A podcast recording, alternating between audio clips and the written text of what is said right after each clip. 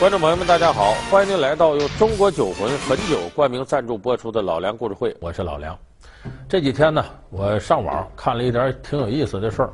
有一个年轻演员叫文章，咱们可能好多朋友都熟悉他，演了什么《奋斗》啊那些电视剧，还有《失恋三十三天》。他今年呢，算是走了好运气了，好多大奖呢都他拿了。而你注意，每次他拿奖不都有获奖感言吗？这文章都有那么句话：我首先感谢我老婆马司令。马司令是谁呢？马伊琍，也确实这马伊琍呀是比文章大点儿，但是在家里边这真是个贤内助。为了让文章在外头呢能够安心的拍电影啊、拍电视剧啊，这马伊琍几乎把家里的活都给包了。所以你说有这么一个贤内助，这个男人的事业就容易风生水起。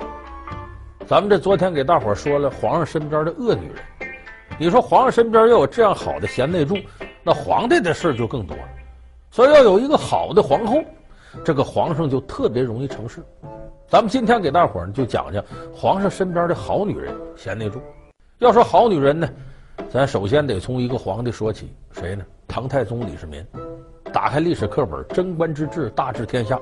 李世民有道的明君。有人说李世民能成大事啊，身边有不少的好帮手。你像什么徐茂公啊，像魏征啊、秦琼啊、尉迟敬德呀。都说这些人帮他打天下，其实，唐太宗这么一个了不起皇帝背后，他有一个伟大的女人，很多人都把他忽略了，就是唐太宗的皇后，我们管叫长孙皇后，复姓长孙。这个长孙皇后帮助唐太宗成事不是说他已经打了天下了，还没打了天下，就他还没有当上皇帝的时候呢。那时候我们知道，他父亲李渊。唐高祖李渊，他跟他爸爸一块打天下，他也琢磨，自个儿啊，应该比自个儿父亲更适合当皇帝。他人要有这个抱负，他不可能一点尖儿不露。时间长了，李渊就琢磨了：我这儿子要干嘛呀？我还正春秋鼎盛呢，他就想取我而代之，这可不是好事。父亲，这是给陛下的亲启密奏。我不该看。打下天下，你功劳最大。现在看来，你该拥有天下。父亲，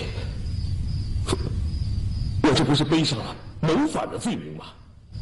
这时候这事儿一看不好。你说这时候，如果李世民找他爹，跟他爹谈，爹，我没想取而代之，我这怎么？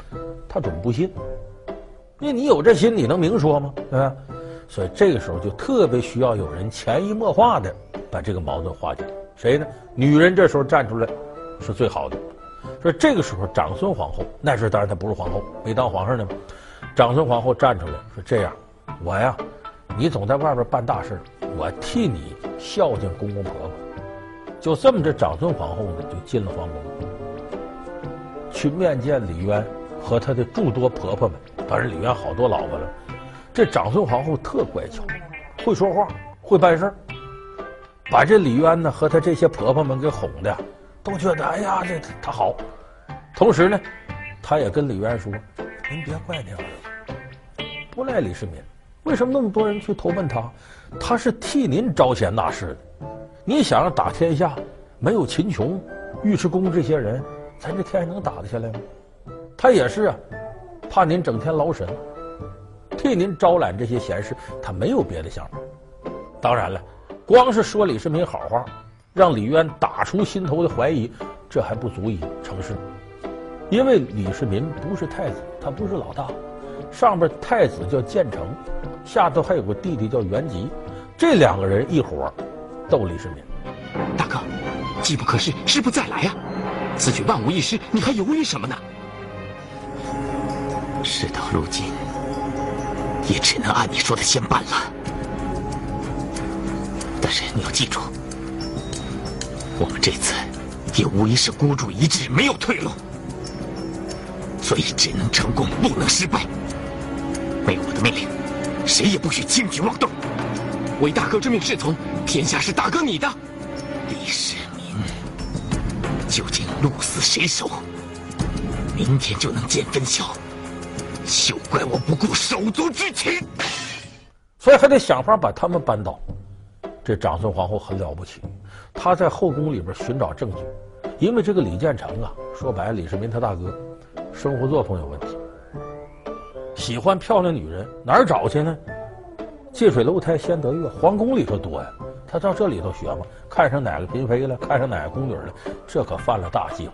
这些女人呢，都是人李渊的，说白了，你爸爸的，你干嘛你要？而这些事情，长孙皇后以女人的细心在后宫搜集证据，最后给建成扣了个罪名：淫乱后宫。哎，就说你不该逾越这个礼节，这些女人都你爸爸的，你来干嘛呢？所以这给最后李世民玄武门兵变。打下了基础，这是什么意思？李世民，我奉父皇之命前来擒拿你。李元吉，又是你这王八蛋捣鬼！志明，我劝你还是快快束手就擒，否则休怪我无礼。秦王，我们跟他拼了！上！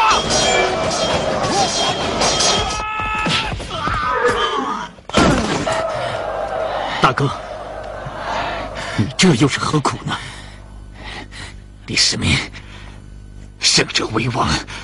败者为寇，你要杀就杀吧，二哥，二哥，我们是亲兄弟啊！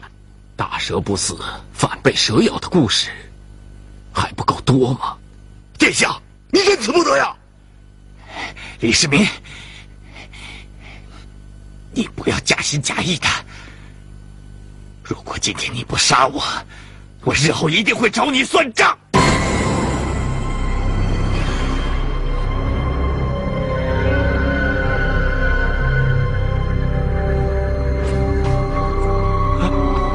二哥，二哥，二哥，二哥！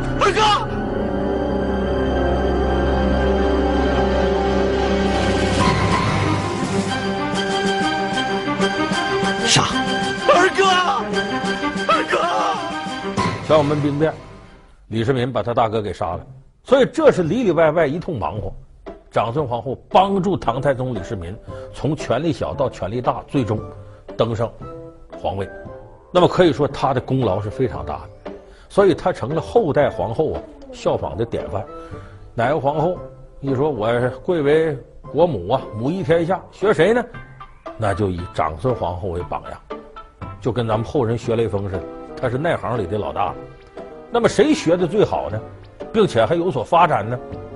到明朝朱元璋，他的皇后马皇后，这马皇后是谁呢？他名叫马秀英，他父亲呢，当年呢，跟亳州红巾军郭子兴两个人一起起义。我们都知道元末有个农民起义领袖叫郭子兴，在亳州起义。马秀英他爸爸呢，跟郭子兴是战友，后来呢，在战斗当中牺牲了。这个马秀英，就成了郭子兴的养女。那会儿朱元璋呢，咱有不少朋友知道朱元璋来历，原先是个要饭的。相声里边有个珍珠翡翠白玉汤，刘宝瑞说呢。就是讲这朱元璋要饭，后来当了和尚，后来投了农民起义军，觉得这行挺有前途，闹跟着闹，他就投奔了这个亳州郭子兴的红巾军。开始郭子兴也没拿他当回事，你这长这模样挺丑，行啊，你上前线挺好，往这一站挺吓人的。朱元璋有心计啊，毒辣，很有才华，带着兵呢屡战屡胜。这一赢呢，郭子兴高兴了。为了笼络朱元璋给自己效力，就把养女马秀英许配给朱元璋。就这么一来，郭子兴俩儿子不愿意了。他这俩儿子就跟《神雕侠侣》里那武敦儒、武修文似的，惦记郭靖姑呢，惦记很长时间了。一看这怎么着呢？嫁给朱元璋，哎呀呀呀呀！这俩人心里生气，找茬啊，就在郭子兴面前进谗言：“爹呀，这个人呐。”非池中之物啊！时间长了，带兵你给他这么重兵权，他能不反吗？这人不是好东西，窝头踩一脚，可不是块好饼。时间一长了，书不见亲，儿子说的话，郭子兴就信了。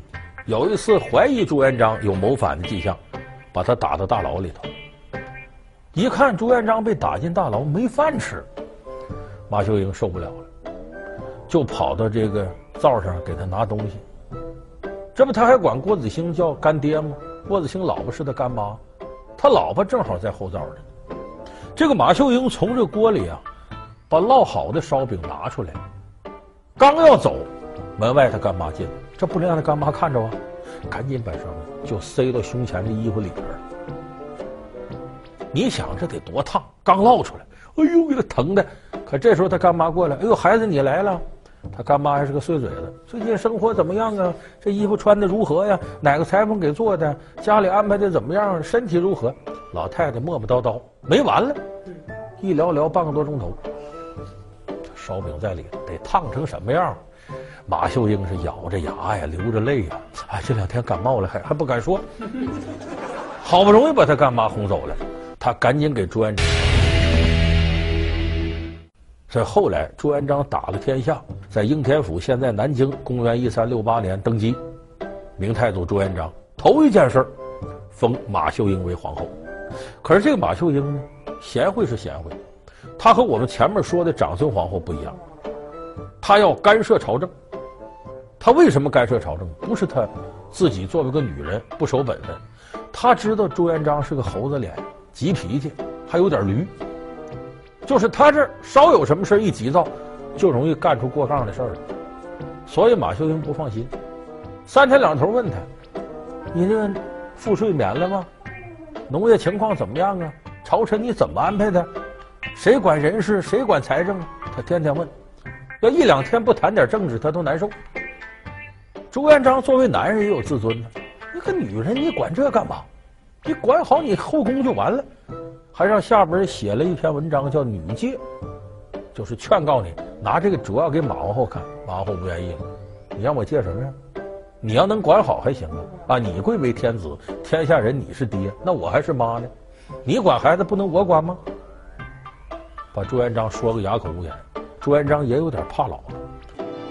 妹子，你听咱说啊，这内廷不得干政啊，是关系。治国长久的大事儿。再说了，这规矩也不是咱开的头，是不是？它是从三皇五帝一直流传到现在，而且呢是千古不变、万古不改的事儿。你这一个皇上先问了你，再去下旨。你那不是皇后，那是皇上他娘，那是皇太后。顺便说一声啊，咱娘早就死了啊。你甭拿规矩吓唬我，我想明白了。开国之后，咱俩之间得先立个章程，定个规矩。你想安心治天下，先得家里保太平，是吧？啊，啊，你你说说你的意见。开国以后啊，你只管下旨，我呢绝不反驳。朝廷上下的事务，但凡你在场面上说过的，我是绝对维护你的龙威，绝对遵行你的圣旨。可只要一旦进了这个家门，我是想说什么就能说什么，想问什么就能问什么。你不许用假话诓我，更不许你仗势欺人。反正啊，在外面咱俩同执一词，内廷不得干政。回到家里，你就是朱重八，我还是你妹子，咱俩无话不能说，无事不能谈，偏就没那朝廷规矩。哎呦！妹子，你知道吗？你这叫欺君！哎，咱堂堂的一个皇上，呃，成了外当家的，你倒成了内当家的。这叫内外有别，成不成吧？成，不但成，我觉得这规矩还挺聪明。定了。定了。哎，不过咱说好啊，这规矩只适用于咱俩，往后呢，君主万不能学。那当然了。咱们是开国夫妻嘛，别人比不了。咱只听说过开国之君的，没听说过开国夫妻。找我这就有了。马皇后这么去干涉他的朝政，朱元璋有时候挺无奈，但是一看后果，凡是马皇后干预的事儿，往往这个事儿干的就都不错。我们都知道，大明开国功臣，像常遇春呐、徐达呀这些人呢，陆续都死在朱元璋手里。朱元璋好杀功臣。这个马皇后就怕他乱杀人呢，容易引起皇位不保，人家反他，所以但凡朱元璋想要杀人的时候，马皇后都劝他收敛收敛。有时候朱元璋那一些小事儿他也动杀念。你像当时南京，就应天府啊，首都这儿要修城墙，国库空虚，拿不出这钱来，那怎么办呢？有人说苏州有个大财主，叫沈万三。人称沈万三，指地有银，数也数不清。所以当时呢，朱元璋说：“把这沈万三弄过来，让他出钱。”沈万三还挺愿意，溜须拍马嘛，皇上，他把钱拿出来修好了城墙。你像你这完了就得了呗，这沈万三还想接着拍马屁，觉得这劲头还没到，他提出来呢，我再出钱干嘛？犒劳犒劳咱们打下大明江山的将士。这下子把朱元璋惹急了，说怎么给钱还惹急了？朱元璋琢磨了，天下是我们打的，兵将是我的，你要拿钱犒劳干嘛？你来收买人心，显得我。无恩无德，你干嘛呀？你看，这就是朱元璋想多了。那沈万三一个土财主，他哪有那雄才伟略？他就要杀沈万三。可是沈万三刚出了钱，给国家效力，你要把他杀了，谁还帮着你大明王朝？所以马秀英、马皇后赶紧阻止朱元璋：“你别杀他。”朱元璋不听，他：“你看，他就个土财主，你个皇上，你跟他小心眼较呢？你说你这心胸得多窄？大人有大量。”宰相肚里能撑船，你这个皇上肚里那不得开泰坦尼克号吗？呀，你别别这样，不好。就这么的，朱元璋一戴高帽，捧得下不来台了。行了，不与他一般见识，这才把沈万三给放了。当然，马皇后自己呢是身体力行，做了朱元璋的贤内助；也有的呢自己不怎么动手，但是通过自己的人脉帮助自己的夫君统治天下。这方面有个典型。汉武帝时期，他有一个宠妃，叫卫子夫，家是平阳人，后世称平阳卫子夫。那个时候，卫子夫有个弟弟，叫卫青。咱们这学过历史课本都知道，汉代大将军卫青。这个卫青很了不起，会打仗。他一辈子跟匈奴开战七次，七战七捷，胜率百分之百，一场没输过。最后打到什么程度？差点把匈奴打到北极圈去。帮助这个汉武帝呀，封土拓疆，把西北边疆好多地方都给收过来了。我们现在的位置在这儿，这一片呢是片沼泽，必须避开这里。向导说这儿有一口田水井，我们可以在那儿修整。传令官，听下在，传令前锋，沿途尽量避开敌将部队的骚扰，全军快速插向龙城。诺。